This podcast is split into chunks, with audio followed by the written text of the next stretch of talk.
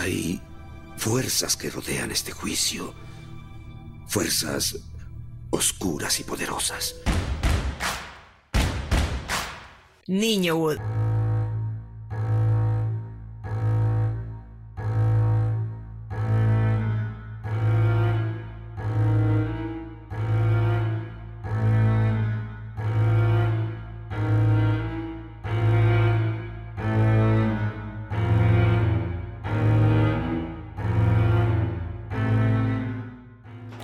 Pelis. Volvimos a ver pelis. Sí. Sí. Volvi- Esta no es nueva. No. Bueno, No. eh, o sea, Bueno, es bastante, pero no, no es de no es recién estrenada. no, pensándolo, tiene casi 20 años, sí, no, no Ay, es nuevo. cállate. No Esa es película me ha, ha sabido traumarme. Volvimos al cine de terror, alguna vez hicimos Cementerio de Animales. Exacto. Una película que no da miedo. Cementerio de Animales.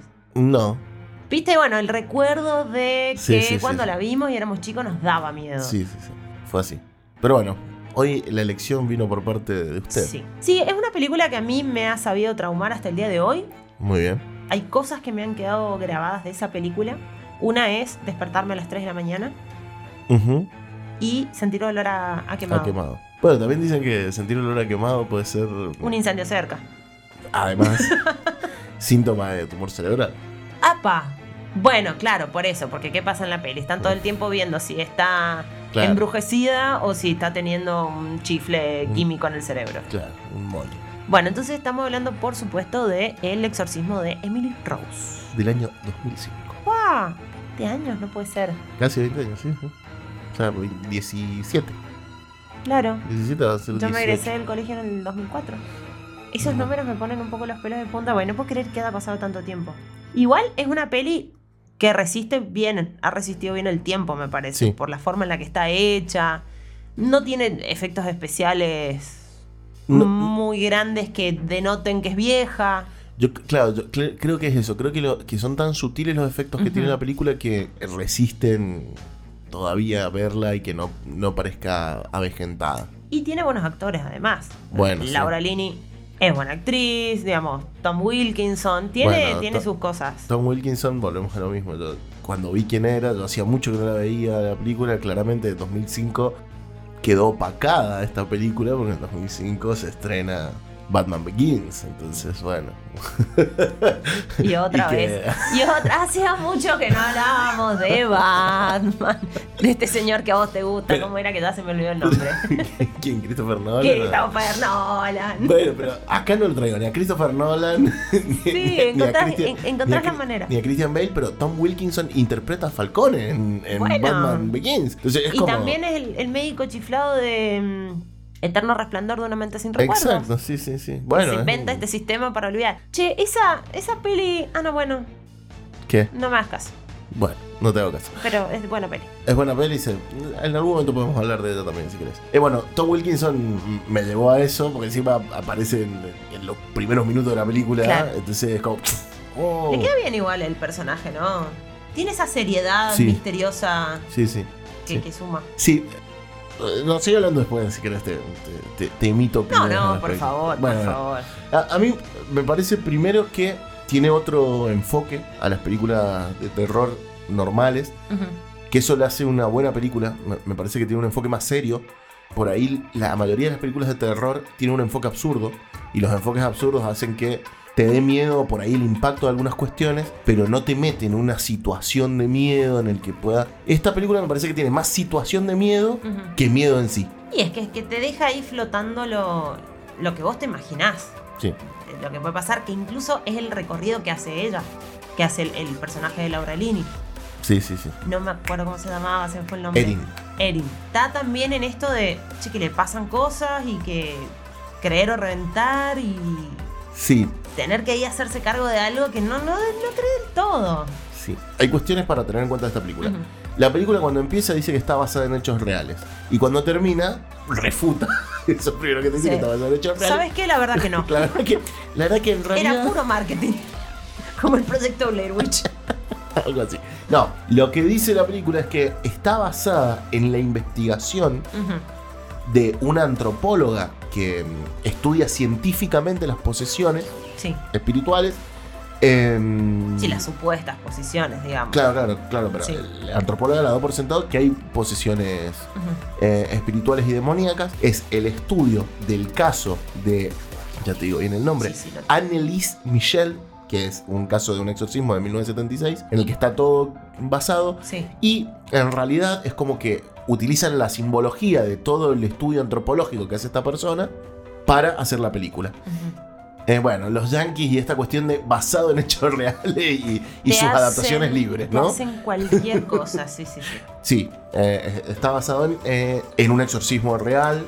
Está basado en el juicio al cura acusado de que por hacerle un exorcismo a pues Emily Rose se le niega el tratamiento por una cuestión psiquiátrica. Exacto. Entonces que en realidad él la mata por negligencia. Entonces la historia cuenta la historia de esta abogada, que es Erin, que va a seguir el caso de este hombre, que lo va a defender. Entonces se empieza a meter en toda la historia y en todo lo que le pasa a Emily Rose. Y que medio de coletazo le empiezan a ella a pasar también algunas, algunas cositas. Como despertarse a las 3 de la mañana, que puede ser muy traumático. Bueno, 1, 2, 3, spoiler now. Son 20 años, si no lo has visto, si no te gustan las películas de terror. Bueno, primero mirala, después escuchanos, porque es imposible no hacer spoiler y hablar de esta película, porque es una película que va y viene en el tiempo, entonces es muy difícil no spoilear, digamos. Primero, Richard Moore, que es el personaje de Tom Wilkinson, termina siendo acusado, eh, termina siendo culpable y porque el jurado dice, eh, recomienda a la jueza que dé por cumplida la sentencia en lo que duró el juicio, no, no Y queda preso. Nadie quiere creer del todo en- en, Exacto, en las situaciones. Como, capaz sí, pero igual vamos a decir que sos culpable porque exacto. no sí, quiero creer que esto pasa. Después, me parece que hay cuestiones muy obvias que me sacaron de onda. Eh, la muerte del psiquiatra, eh, no me acuerdo ahora cómo se llama el psiquiatra, Cartwright. Ujú. eh, que es el psiquiatra que mm, está presente en el, en el exorcismo. Eh, la muerte es muy obvia, o sea, era como se eh, daba por sentado la manera de presentar al personaje, de cómo ya sabía que se iba a morir. Y en el momento en el que se murió, dije, ah, y en serio, no podía ser de otra manera. Últimamente me pasa mucho eso con las películas igual. Como que quiero que sea de otra manera. Dame un, dame una- un argumento alternativo. lo hemos dicho tantas veces en este espacio. Arma un partido, ganar las elecciones. O sea, anda a filmar tu película de terror y, y que termine como vos quieras. De una, sí, tenés razón. Igual, perdón. igual esta peli en particular eh, da, da miedo. Vos porque te haces el que no, Ujú. pero re da miedo. No, no, te juro que no me dio miedo. Quizás porque lo espiritual. Tengo problemas con la religión, creo que ese es el problema. Mm. Y hasta el final, que todo tenga que pasar por un cura, y que Dios, y que el diablo, y que son las únicas dos entidades que existen sobre la faz de la tierra, me da un poco por el centro de las pelotas. Acá, perdón, estaba leyendo una sinopsis que hemos buscado para más o menos ayudarnos, y está totalmente equivocada. A ver, estamos haciendo total por Repito tu opinión equivocada. Claro, repito tu opinión. Claro, ahí lo aclara. Claro, porque todo el exorcismo está eh, esta cuestión de los curas cuando exorcizan gente que decime tu nombre, decime tu nombre porque eso te va a sacar. Sí. ¿Por qué decir el nombre te sacaría? No sé, pero bueno. Y supongo que tiene que ver con un reconocimiento de uno mismo, decir yo soy yo y no soy este demonio que me está poseyendo. No, no, pero al demonio le pregunta su nombre. Ah, el demonio, sí. Bueno, y el demonio termina Porque a cada demonio se lo ataca de distinta manera, esto es sabido. Y dice, el demonio responde que son seis. Lucifer, Caín, Judas, Nerón, Belial y Legión. La cuestión es que en realidad no dice eso, lo que dice es que es Lucifer, que es Belial y que es Legión, y que fue quien poseyó a Caín, quien poseyó a Judas y quien poseyó a Nerón. Bien. Eso es lo que dice. Está medio extraño en la sinopsis que, que buscamos, porque estamos leyendo la misma sinopsis, no la... Sí, Sí, sí. donde directamente son seis demonios. sí. Claro, pero bueno, es un poco, por lo tanto lo podemos resumir en tres demonios, ¿sí? Lucifer. Belial y Legión, que bueno, que, que son los que mm, la tomaron. Y, y también todo, viste, bueno, estas historias. Ella saliendo a un pueblo medio por ahí perdido, de una casa Sí, bueno, perdida en el medio de la nada y que se va la- a estudiar a la universidad también había ahí una, una cosa de la familia como se va a ir y le va a pasar algo. Sí, ¿no? Pero después me pasó eso, ¿viste? Siempre las películas de basadas en hechos reales son en eso, en un pueblo. En lugares recónditos. Eh, claro, nadie Sí. puede dar fe de que pasó o no pasó, ¿viste? Es como, Nadie tiene una posesión Claro. demoníaca en Manhattan. claro, no pasa. En, No, no. pleno, en pleno Cen- Central Park. Bueno, ojo, el exorcismo sí. La película El Exorcista. ah, el exorcista, bueno. la película sí. El Exorcista pasa en una Pero no es basado sí. en hechos reales. No, no, no, no, Eso, claro, eso claro. es totalmente inventado. Claro. Pero es lo mismo que el bebé de Rosemary. Claro. También, sí, Sí, sí. que es una secta y un culto y no sé qué, y Sí, bla, bla, sí, bla, sí, y toda sí. la cuestión. Pero la verdad es que todos los casos que se han hablado siempre son lugares recónditos de la Tierra donde Sí, sí, la sí. historia la cuenta un sobreviviente. que dice, "Mm, Sí, claro, no, no, no. Pero eh, está bueno esto que decís, lo de la familia y qué sé yo, porque me parece que ahí reside la genialidad de la película. Yo creo que todas las películas tienen alguna genialidad. Sí. Creo que la genialidad de esta película reside en ponerte las dos caras de una misma moneda, que es esta persona está poseída o está mal psiquiátricamente. Y que va y viene la película, no solo temporalmente, sino que va y viene con las versiones de las personas que cuentan la historia. Sí. Entonces, primero te lo cuentan desde el lugar demoníaco y te muestran a esta mujer poseída por los demoníacos, por los demoníacos, por, Por los, demonios, demonios, los demonios. los eh, los demonios, Los demonios. los demonios, los demonios ñojo. Eh, Demonios. los de- bueno, eh, continuamos. Pero por otro lado te, te- te muestran la parte médica o, o psiquiátrica y te muestran cómo sería si Emily Rose en realidad hubiera padecido un Esquizofrenia. esquizofrenia o un ataque epiléptico. Sí. Entonces te muestran cómo se vería ella con el ataque epiléptico, que no es muy diferente a cómo las personas vieron las Es cosas. claro, es como el capítulo de Los Simpson donde todo lo que pasa lo van repitiendo desde la visión de cada uno y de la experiencia de cada uno. Sí, sí, sí, sí, sí, porque hay muchos que decían, no, pero esto claramente era un ataque epiléptico o de esquizofrenia o qué sé yo. Y después tenías la versión donde, y mirá, no sé la verdad si era, porque también si tengo que pensar que era epilepsia no era tal cosa o no le pasaba tal otra y... Sí, sí. Y después creo que se le escapó la tortuga en la patada que le mete el caballo al padre de Emily Rose. Y el padre de Emily Rose está bien de un patadón que le mete el caballo. Eso, eso ya me pareció un montón. capaz que estaba poseído también el padre. Qué sé yo. No sé, bebé. Qué sé yo, mirá. Y a saber. Pero Eh, pero esas me parece son No, como más ese- recursos de la peli para meter una sorpresa. Como, ah, patada un. va en la patada de un caballo. Sí, claro, Va a quedar que- buenísimo. claro, Bueno, dale. un trabajo creativo. ¿viste? Fue una lluvia de ideas Sí. y fue, che, lo único que nos queda meter es la patada de caballo. Acá. Acá. Listo, entró. Porque, ¿para qué traje el caballo? Si no? ya traje el caballo, capo. o hagamos sea, algo. Buffy. Sí, sí, sí, sí. Pero creo que ahí reside realmente la genialidad de la película. A mí no me dio miedo. Entiendo que es una película de terror, entiendo que, digo, No, creo que te da miedo lo mismo que estamos diciendo. Lo que vos te puedes armar en tu cabeza. sugestión. Sí, sí, la, la sugestión. sugestión. Sí, y sí, al sí. final de todas esas historias también, ¿cuál es la que vos decidís que, que claro, fue? ¿qué pasó? Bueno, ahí es el- la antropóloga que aparece en el juicio, que mm, termina diciendo, bueno, que Emily Rose era hipersensible y que el gametrol, creo que no es gametrol, pero es una cosa así. sí, creo que es, es el nombre, Eh, la, la, la, la droga. droga.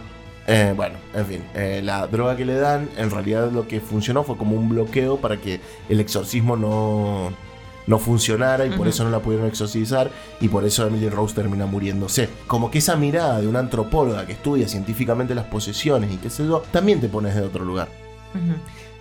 Como digo esto, también digo que cuando empieza la película de los cazafantasmas, Y de repente estamos hablando de los casos fantasmas.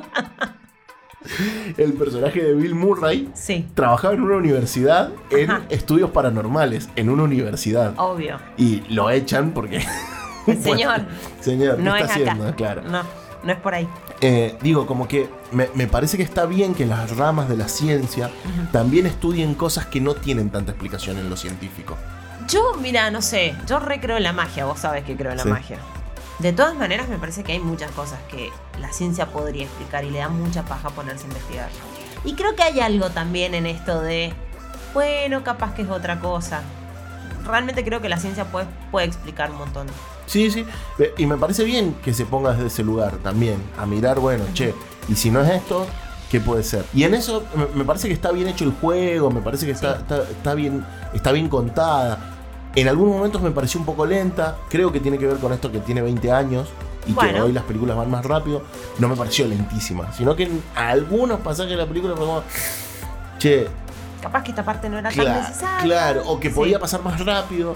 Pero después me parece muy bien cómo lo encara el cura, toda la cuestión. Digo, que mm, en algún punto también te preguntas si está loco o no está loco el chabón. Sí, Eh. y Erin que va tan, tan recia, tan dura, como decir, a ver, a ver qué me tenés para contar, viejo. Y, Y después y de repente, patas, sí. claro, viste, va, va entrando como en eso. Y lo mismo pasa con Emily Rose, ¿no? Que empieza como esta chica tan, tan feliz y rozagante y con el pelo al viento, y, y de repente se empieza a transformar en algo cada vez más oscuro, más siniestro. Y, y cómo lo sufre, pobrecita, porque lo pasa muy mal ella. Sí. Lo voy a decir al aire, porque, para que después. Yo creo que tenemos que empezar a dividir esto de niño de otra manera, que es las cosas que no tienen sentido, decirlas aparte, para que no quede que sea una crítica a la película, sino que todas las películas tienen una falopa en algún momento. Sí, obvio. Y eh, te decía lo de la patada del caballo, pero también pasa que cuando Emily termina poseída en la iglesia, Sí. Entra corriendo y está en el campus de la universidad y el cartel de la, de la iglesia dice University Chapel. eh, Sí. Capilla de la universidad. Y entra, hay dos viejitas de barrio rezando. y señor, ¿qué tiene que ver? ¿Quién está acá? Seguro tenía una iglesia más cerca. No, pero además- Todo el campus se No, pero atravesó. además los campus son privados, no pueden Claro. entrar, hay seguridad, o sea, no, no verdad. sentido. no- no- Es verdad, es verdad. Pero era para darle más misterio. Claro, claro, si no, como. Porque siempre tiene que haber una vieja sorprendida en Claro, esa que situación. horrorizada que sale corriendo. Horrorizada, Sí, sí, sí. obvio. Pero, pero, Con un rosario en la mano. ¡No! pero esas cosas falopa, ¿viste? Que sí, no, no hacía falta, ¿no? La verdad, no, no, no me hacía falta. Pero Bueno, pero es el cliché de, de todas las películas que empiezan y al otro día es el primer día de clases, ¿no? Exacto, sí, Es sí, un poco sí, ese sí. cliché. Sí, pe- pero después me parece que la simbología está bien. Ponen a, a los gatos eh, cuando lo atacan en el medio del exorcismo a, a Moore. Bueno, al claro, cura. lo- lo- los gatos que son los, los parientes. Claro. lo- las mascotas de las brujas y Sí, sí, y las sí. brujas que están casadas con los demonios, bueno, y todas esas cosas. Claro, todas esas cuestiones que, que bueno, que, que está bueno. Te, te citan los- el libro Mm. en el que se basa. Vos sabés que siempre pensé que, que si tuvo un antepasado que vivió en Salem, seguramente, o sea, si en alguna vida pasada fue mía, fui, viví en Salem, yo debo haber terminado quemada en una hoguera. ¿Y por qué eso te Solo por hacer preguntas pelotudas. Viste, yo Ah, todo el tiempo claro. estoy preguntando, ¿y esto por qué? Bueno, medio como niñita, cállese la boca, pero. Claro, sí, sí. Viste, como por pesada, por, por curiosa. Creo que hubiese Sí. terminado en una hoguera. La Inquisición y la quema de brujas no serían tus amigas, Como, claramente. claro, boludo. Sí, y puede ser. Sí, Sí. bueno, la curiosidad no era. No, clara, o sea, si uno hace un revisionismo histórico de Salem o de la Inquisición, claramente iba en contra de eso, ¿no? De, de las personas que se animaban a un poquito más. Mucho más eran mujeres, ¿no? Claro, Eh. pero yo solo por preguntar, porque viste, siempre tengo una pregunta para. ¿Y esto por qué? ¿Y esto no sé Sí, qué? sí, sí. Para un niño de 5 Fui- años en un punto. Fuiste cartera. Sí. Sí, boludo. Me, me parece que. Perdón, yo creí que se había dejado de grabar de repente. No, tuvimos un problema técnico hace un rato donde estábamos muy contentos grabando y ¡ah! se cortó la grabación. Va, Pero. podía pasar. Podría pasar. Pero bueno, hay algo más eh, oscuro de esta película, que es que cuando se muere Emily Rose tenía 19 años. El caso real de Annelise fue a principios de los años 70 empezaron los episodios y el último exorcismo se hizo en el 76. La clínica psiquiátrica de Würzburg le diagnosticó epilepsia y esquizofrenia. Lo primero que hicieron los familiares fue llamar a la, a la clínica psiquiátrica. La clínica psiquiátrica la diagnosticó porque empezó a ver imágenes diabólicas cada vez que realizaba sus rezos diarios.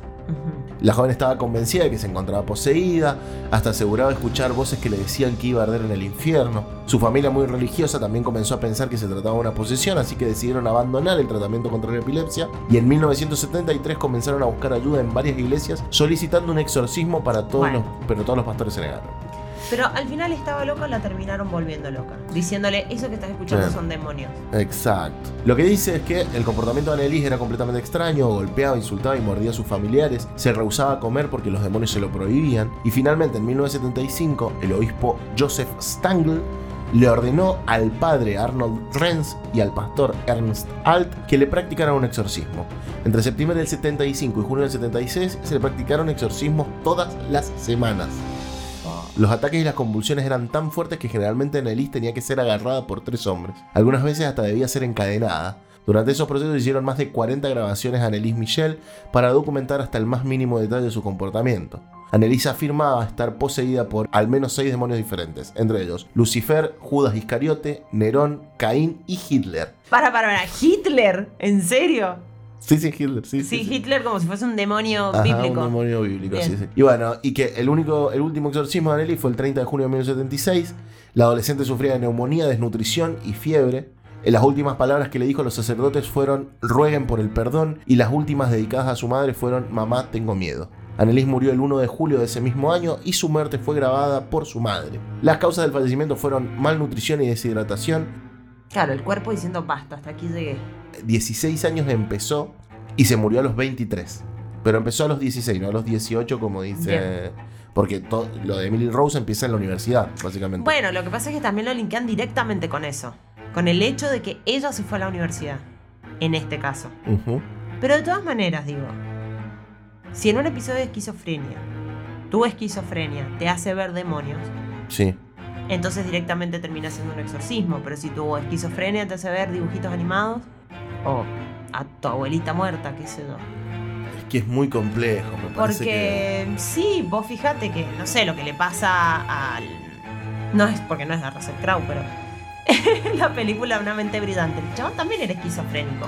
Y a la vez era un matemático brillante, pero a él se le aparece un amigo. Sí. El amigo con la, Sí, con, sí, con- sí. con la niñita que se le aparece y hasta ahí, todo normal. Pero claro, si a vos justo tu esquizofrenia te hace delirar un demonio, te termi- terminás en un exorcismo. Claro, sí. Bueno, es que justamente por eso, justo se te da con esta cuestión, con un delirio místico. Bueno, hay como una cuestión. También, Menos mal que Matías Galé le pasó lo que le pasó ahora y no hace 20 años atrás o 30 años atrás, porque la, claro. Y después hay, hay otra cuestión, y eso que la película también, vuelvo a lo de la genialidad, ¿no? Cuando habla con este psiquiátrica, que después, Ujú. psiquiatra que después se muere de una manera muy tonta y obvia y qué sé yo, pero cuando habla con el psiquiatra, el psiquiatra le dice, yo trato todos los días con esquizofrénicos y con epilépticos, y ningún esquizofrénico ni ningún epiléptico me dio miedo. Ella me dio mucho miedo. Y lo otro que dice es que la regla general de la psiquiatría es que los locos no saben que están locos claro. y que ella podía distinguir cuando estaba bien de cuando estaba mal y que podía po- contarte lo que había pasado mientras estaba poseída por el demonio. Entonces eso significaba o que estaba actuando o que realmente estaba poseída, porque si no era imposible que fuera una enfermedad psiquiátrica. Igual todo eso es como también relativo, porque digo, la, la ciencia de la psiquiatría también ha avanzado y ya no te hacen lobotomías. No, claro. Entonces, probablemente haya algún tipo de esquizofrenia o qué sé yo, que donde vos puedas tener o tengas un toque más de lucidez bueno, sé que estoy teniendo un episodio.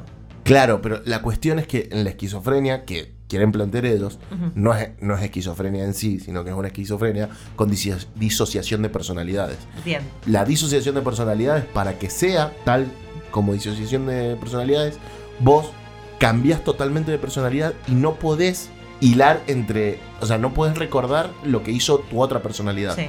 porque es como si tu mente estuviera Pero dividida el- en dos. Claro, pero ese es el trastorno de personalidad múltiple. Claro, disociación de personalidades. Sí. Pe- Es lo que plantean ellos para decir que es Que una en un punto psicótica. también le pasaba eso. Claro, claro. Bueno, puede ser que se lo haya despertado todo. Entonces, lo que es Ahora, justo cuando va a la universidad, o sea, ¿cuál es el mensaje de fondo? Que no tenía que ir No a la que universidad. estudiar. No ¿Qué- tenía que qué hacía ¿Para qué querés saber? ¿Qué es lo que quieres saber? ¿Qué A tenés ganas? A ver, sí, Dale la. Biblia y cállate. Claro, eso, eso.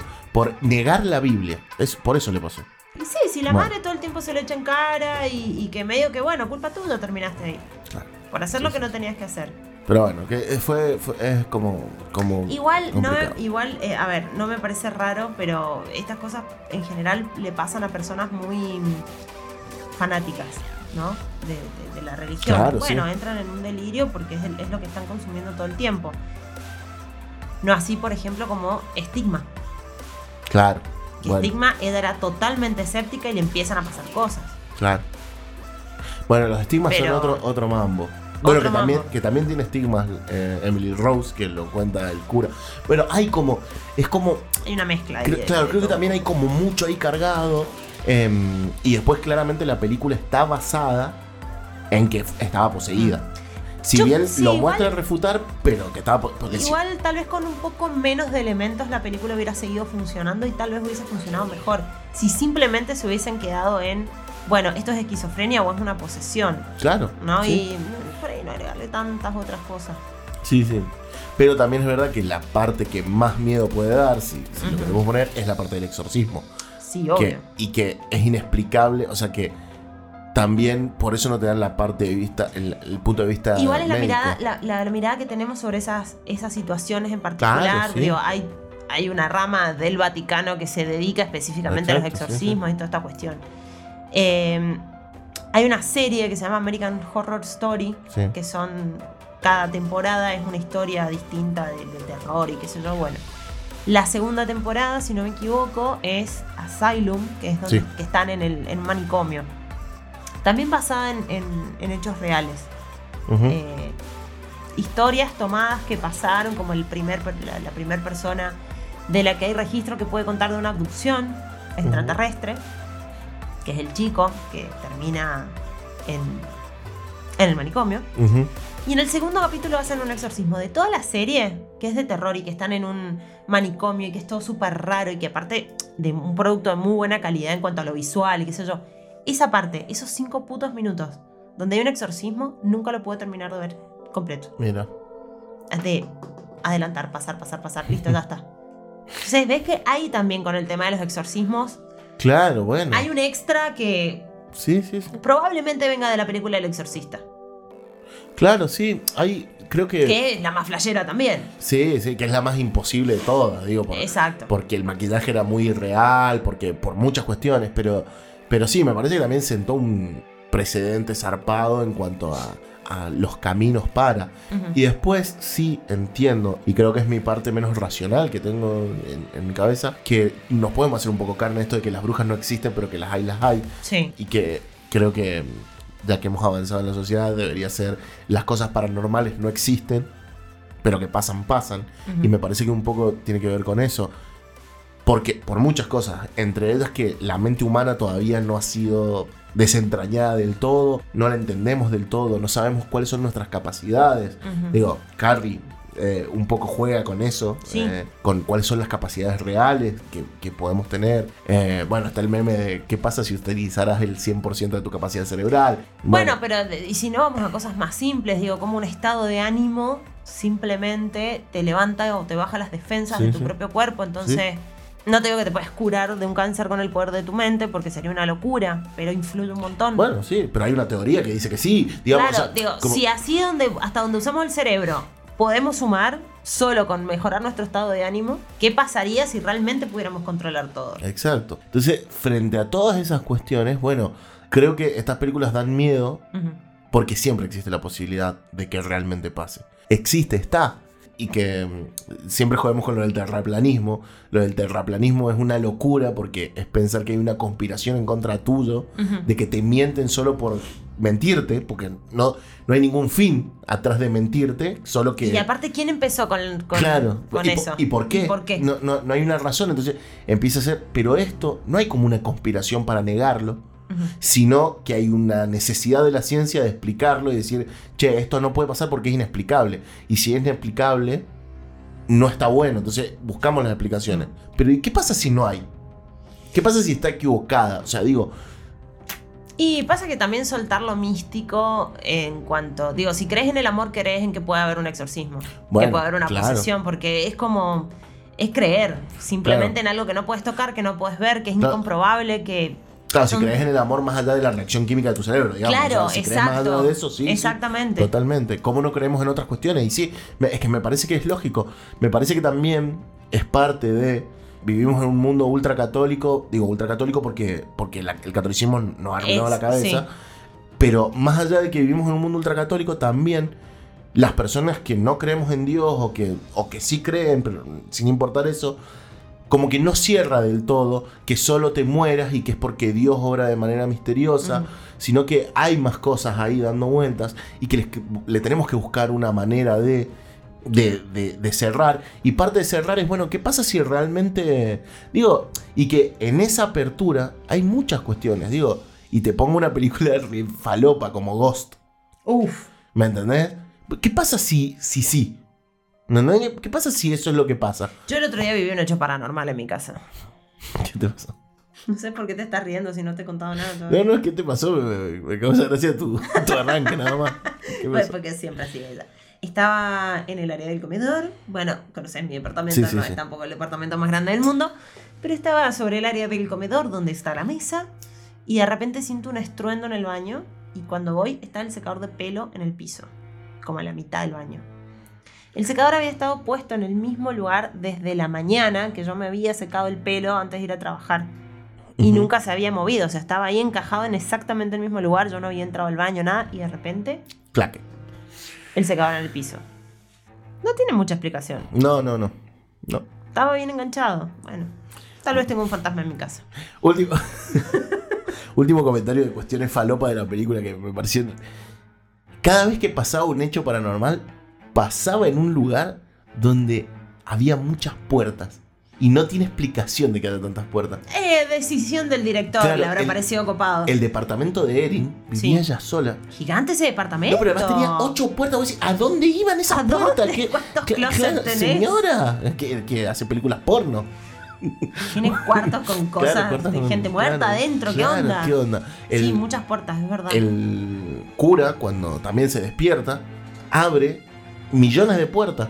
Cuando le pasa lo que le pasa a Emily en la universidad, abre, está bien. Es la única que me parecía lógica para una residencia universitaria, está bien. Sí. Que tenga muchas puertas. Pero todo otro no tenía sentido, ¿no? Eh, es una cuestión más estética, Estética, sí, sí, sí. claramente. Pero viste decir, o sea, de, de poder mostrar que siempre pasa en un mismo lugar y en una misma. Ahora, el hecho de despertarte a las 3 de la mañana Bueno, es una cuestión demoníaca o es algo porque se lo habían dicho. Entonces te queda tu cerebro registrado Bueno, que si te despertás a las ahí 3 de la mañana y La sugestión. Bueno, eh, lo que pasa es que la sugestión un poco es la respuesta a, a todo lo que pasa en a la todo lo que pasa en la película. Todo- te, te sugestiona todo. Porque hasta el final, todo lo que le pasa a Erin, y ¿por qué no, por qué no terminó? O por qué no le pasó antes. Claro, no, ¿por qué no le pasó antes? Pero ¿por qué no terminó? Ponele que haya sido que el demonio le puso los ojos porque, porque Porque, se metió en sí. ese caso, como le dice el cura. ¿Por qué no, no la poseyó? ¿O por qué no la intentó poseer, por lo menos? ¿Entendés? Lo único que hizo fue abrir la puerta, el olor a quemado, eh, Las 3 de la mañana. las 3 de la mañana, pero no, no la intenta poseer en ningún momento. Entonces es raro. Porque tenía una- un crucifijo chiquito colgado. Claro, justo. Eso la salvó. Claro, ¿ves? y esa es otra cuestión. El me quema, quítamelo, quítamelo, quítamelo. No sé, es raro. Aparte, una cruz significa tantas cosas Oh. que no solo son católicas.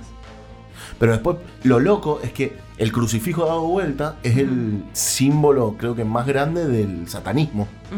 Entonces, es muy loco que esa simbología sea, si te pongo el crucifijo te quema, ¿y qué pasa si se da vuelta? Que de hecho en la película pasa, que- La verdad que sí, La- tenés razón. ¿me entendés? O sea, Sí. eh, de hecho pasa en la película cuando empieza a temblar toda la Bueno. casa, que se le da vuelta el crucifijo a la piba y la piba se queda... Entonces, el, al final de todo, la conclusión es que esto es una cuestión de percepción. ¿Sí? Y de qué Parece. lado lo querés ver y de cómo, si el crucifijo lo querés mirar al derecho o al revés, te hace daño o no. Sí, es como... Igual siempre voy a creer que hace más daño el crucifijo al, al derecho y puede Sí. ser una iglesia Sí. Estamos que totalmente un de acuerdo. crucifijo dado vuelta en una pared cualquiera. Estamos totalmente de acuerdo. Sí. Eh. Y después, eh, en eso también te digo que lo de las 3 de la mañana me parece totalmente sugestión, porque lo de las 3 de la mañana es solo una, una respuesta directa a que Dios se murió, que Dios, escuchame, que Jesús Sí. se murió a las 3 de la tarde. Me, me parece un Y, montón. pero, ¿Y qué pasa a las 3 de la tarde? ¿Te vienen a buscar las hadas? No, no, es solo que se murió Dios. Entonces la respuesta es como que es el lugar más alejado y la contraposición Sí, a- a porque las 3 de la Jesucristo. mañana lo contrario sería las 3 de la tarde, las 3 de la noche. ¿Vos me entendiste? Sí, Día, noche. sí, sí. Bueno, la contraposición esa. No, y después que hay una cuestión. Es Eh, como, en bueno, pero entonces a las 3 de la tarde, ¿qué, qué, qué pasa? ¿Viene un ángel a, a decirme cosas lindas? y después- Siento olor a, de- de- a, a medialunas recién hechas en vez de a quemado. Sí.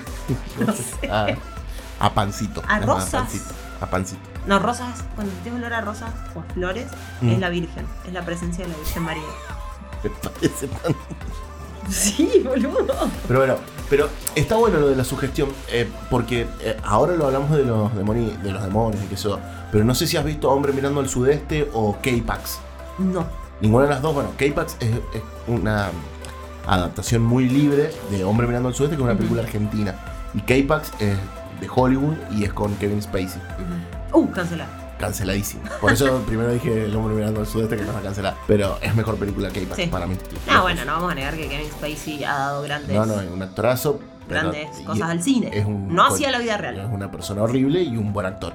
Em, bueno, K-Pax es un chabón que está en- in- internado en un manicomio, pero él dice que es un extraterrestre. Y en toda la película no te puede. eh, trata de que nadie puede demostrar Lo que el tipo está loco. Claro. Que eso- y después, te- para- pero así, solo para, para ver que podemos ser siempre más falopa. Milagro en la calle. Te estaba por decir lo mismo. te juro. Sí, en la calle 34. Sí, sí. Sí, te estaba por decir lo mismo. Estaba pensando cuál era la de Papá Noel. Sí. Sí. Sí, sí. Y O sea- que la película termina con un juez diciendo si los estadounidenses pudimos poner en, la, mon- en nuestra moneda corriente, Sí. en Dios nosotros creemos, cuando nadie puede mostrar la existencia de Dios, que me parece profundísimo para una película tan vieja Y tan chota. y tan chota. Sí, Porque las películas de Navidad, Sí, sí, convengamos. sí. Pero es zarpado el mensaje. Eh, El juez termina diciendo, la juez o jueza, es un juez. El juez termina diciendo, ¿quién soy yo Para decir que usted no es Papá para Noel, decir que usted no es Papá Noel o que Papá Noel no existe? Claro. Por Dios. Muy bien, Papá Noel existe para todos los que- niños que nos están escuchando. Sí, sí. Y, y que te tiene que traer buenos regalos, siempre. Always. Pero tal cual, nadie pudo comprobar lo contrario. Y listo, sos Papá Noel, no le estás haciendo mal a nadie. Exacto. tampoco. Entonces, la sugestión, cómo juega, a eso me refiero. Entonces, me parece que está, que está muy piolita. Ah, está muy Bueno, piolita. vean la peli.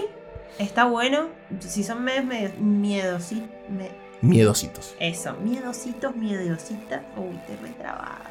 Perdón, tengo el cerebro frenado en este momento. Bueno. Estoy dándolo todo. Vean la peli acompañados, con unos buenos chocolates, una mantita. Y si se despiertan a las 3 de la mañana, Tapate de vuelta y sigue durmiendo. No Sí. te preocupes. Que si te van a. Si te van a. A te- poseer. Te van a poseer, te van a poseer dormida, despierta o, o lo que fuere. Así que tranquila. Y tener cuidado con el espíritu listo, pincha, hasta luego. Porque tú eres su única esperanza. Auxíliala con tu mano sagrada, Señor. Y dale protección celestial. El Señor esté con ustedes. Y con tu espíritu. Padre nuestro, Que que estás en el cielo, santificado sea tu nombre. Por Dios. ¿Está bien? Brüten! Glaubst du bitte, es kann das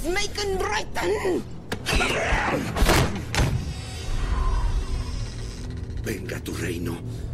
Hágase tu voluntad así en la tierra Estoy bien. como en el cielo. Danos hoy nuestro pan de cada día. Perdona nuestras ofensas como también nosotros perdonamos a los que nos ofenden.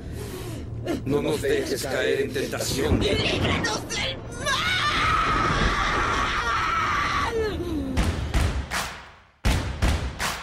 Niño Wood. Saltando el alambrado. El programa que te desordena los chakras. Caja Blanca. Central de Podcast.